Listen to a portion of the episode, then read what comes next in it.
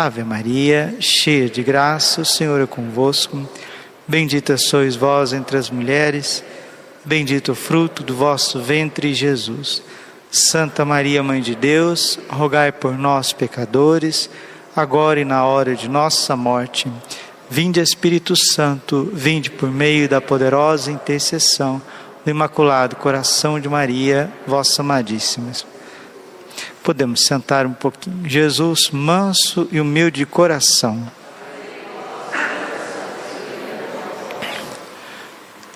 Uma graça muito grande. Hoje o Evangelho de São Mateus, capítulo 10, versículo de 7 a 15. Jesus está ensinando aqueles que são seus discípulos, aqueles que querem trabalhar na construção do reino de Deus, a viver da divina providência. Como que nós precisamos aprender a viver da providência? E é uma providência esse evangelho de hoje. Jesus está falando que o reino dos céus está próximo. Mas, padre, isso foi há dois mil anos e nós não estamos vendo o reino dos céus. Quantas pessoas que foram batizadas e já morreram estão no reino dos céus ó, há muito tempo desfrutando da visão beatífica, vendo Deus face a face, numa felicidade que não tem fim. O reino dos céus está próximo. Se você já viveu 20 anos, o reino dos céus está próximo. Porque se você for morrer com 70, falta só 40 anos para você estar na eternidade. Isso não é próximo? Se você já viveu 50, está mais próximo ainda. Se você já passou dos 70, aí que está mais próximo ainda. O reino dos céus está próximo. E nós não devemos acumular peso. Né? E quais são os pesos que nós vamos acumulando na nossa vida? Infelizmente, a raiz de todos os nossos pesos é o orgulho. É quando a gente quer controlar as coisas e as pessoas.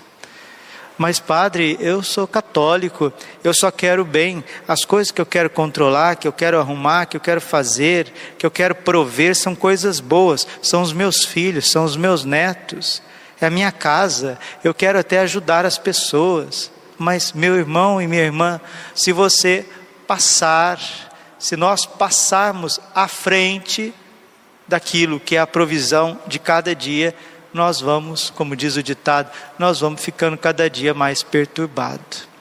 Vivemos sim no meio de uma situação que parece que ninguém quer saber de nada com nada. Tem isso também, né? Esta deficiência das pessoas que não vão progredindo, porque Deus criou o homem e disse, né?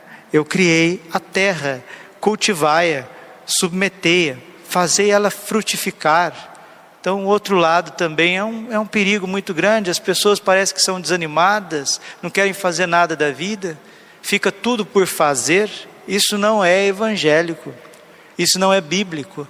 Nós precisamos sim fazer as coisas e fazê-las bem feito, mas como? A pergunta é essa: como fazer as coisas bem feito, com fecundidade, com beleza, com arte, com alegria, com leveza, com suavidade, com caridade e com vida nova. Como? Através da divina providência. Veja, por exemplo, vejam o exemplo de São João Bosco. São João Bosco foi um padre acomodado ou foi um homem que trabalhou em grandes obras? Trabalhou em grandes obras. Se quiser um exemplo mais, mais próximo ainda, um filho atual de São João Bosco, que é o DNA dele puro, Padre Jonas Abib. Veja como o Padre Jonas Abib fez um império de evangelização sem colocar as coisas na frente da intimidade com Deus. Nós precisamos aprender, aprender a viver um dia de cada vez. A gente pode até falar, falar, como disse o Dom Milton na missa do Crisma, falar é fácil, quero ver fazer. Mas Deus quer dar essa graça para nós. Mateus capítulo 6, versículo 33. Buscai em primeiro lugar o reino de Deus, a sua justiça, e tudo mais vos será dado em acréscimo. Não vos preocupeis com o dia de amanhã. Aqui está o segredo. O como está aqui.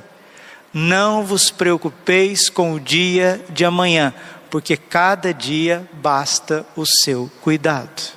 E quando a gente deixa o amanhã no colo de Nossa Senhora, no coração misericordioso de Jesus, no trabalho provedor, cuidador de São José, nós não perdemos aquilo que é o mais rico, mais frutuoso, que é o irmão, é o próximo, é as coisas que Deus quer nos dar agora. Quantos, quantas coisas, né? Quantos momentos de felicidade que a gente tem num dia e a gente não saboreia. Por quê? Porque está preocupado, está preocupado. A preocupação atrai doenças, acarreta a velhice antes do tempo, diz a palavra de Deus. Precisamos aprender de Jesus. Jesus nasceu pobre, numa gruta, num coxo. Foi criado numa casa de quatro cômodos. Trabalhou numa carpintaria nos confins do mundo. Quando saiu para anunciar o Evangelho, ele mesmo não tinha onde dormir, onde reclinar a cabeça sempre vivia de provisões e provisões das pessoas. Quando precisava descansar, ia até Betânia e lá era a sua casa, ele ficava com aquela família, onde a família também tinha cheio de problemas, etc. E Jesus foi curando o coraçãozinho deles, recebendo o amor deles. E quando Jesus saiu para instituir o Santíssimo Sacramento do altar, a Eucaristia também foi emprestado. O cenáculo era uma casa emprestada. Ele não precisou ficar com coisas muito mirabolantes. Ah, mas tem que ser bonito, tem que ser isso, tem que ser aquilo. Não, ele não ia perdendo tempo de amar as pessoas que passavam na frente de Jesus. Curai os doentes. Ele curava os doentes, ressuscitava os mortos, purificava os leprosos, expulsava os demônios. Porque ele recebeu tudo de graça do Pai e deu de graça para nós. Agora, nós que somos cristãos, os primeiros cristãos, século I, século II, diziam: Cristianos alter Christus. O cristão é um outro Cristo. Que coisa mais feia, né? Nossa palavra não concordar com a nossa vida. Isso chama-se conversão. Nós precisamos de conversão nós precisamos mudar de vida. É isso que o Senhor quer fazer conosco. Ordenou então o rei que libertasse. Lembrai, lembrai as maravilhas do Senhor. É o Salmo 104. Ordenou então o rei que o libertassem, o soberano das nações, mandou soltá-lo, fez dele o senhor da sua casa e de todos os seus bens dispenseiro. O Senhor quer nos libertar, o Senhor quer nos converter. Então vamos pedir nessa Santa Missa esta graça do desapego. Desapego que, em primeiro lugar, não é de coisas, não é de coisas. Ah, eu sou apegado a isso, aquilo. Não, é o desapego de si, de si. É o apego às próprias vontades, aos próprios projetos, as próprias vaidades, e às vezes as coisas são até boas, coisas maravilhosas, que às vezes é até para o bem dos outros, mas qual que é o custo disso?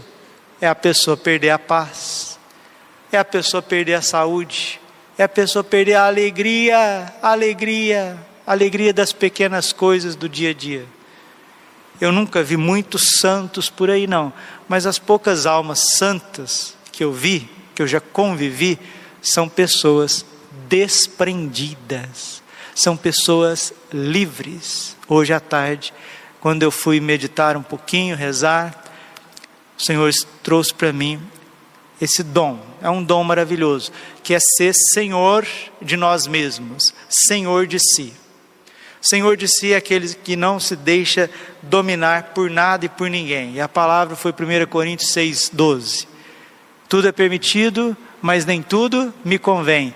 Tudo é permitido, mas eu, me, eu não me deixarei dominar por coisa alguma. Tudo é permitido. Trabalhar é permitido, Distrair é permitido, viajar é permitido, casar é permitido, ter filhos é permitido, construir é permitido, negociar é permitido, comprar é permitido, vender é permitido. Tudo é permitido, mas nem tudo me convém. Tudo é permitido, mas não me deixarei dominar por coisa alguma. O que está te dominando? A raiz daquilo que está te escravizando é o teu ego, é você mesmo, é os teus desejos, é a tua carne. Se vos deixardes conduzir pela carne, havereis de morrer. Se vos deixardes conduzir pelo Espírito, havereis de viver.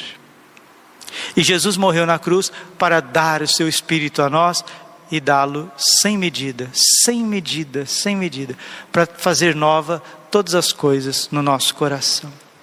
Vamos pedir esta graça, né? Se tiver que mudar tudo, tudo, tudo, tudo, tudo, tudo, que Deus quiser mudar, do jeito que Ele quiser mudar, na hora que Ele quiser mudar, Ele que mude, porque Ele é o Senhor. Só Ele que nos conduz, não somos nós. Se você quiser conduzir as coisas, você até consegue, mas o preço vai ser alto demais, você vai perder a paz, você vai perder a alegria, você vai acabar perdendo a fé. Que o Senhor nos liberte desse demônio do apego, que o Senhor liberte-nos de nós mesmos. Queres ser, os meu, queres ser meu discípulo?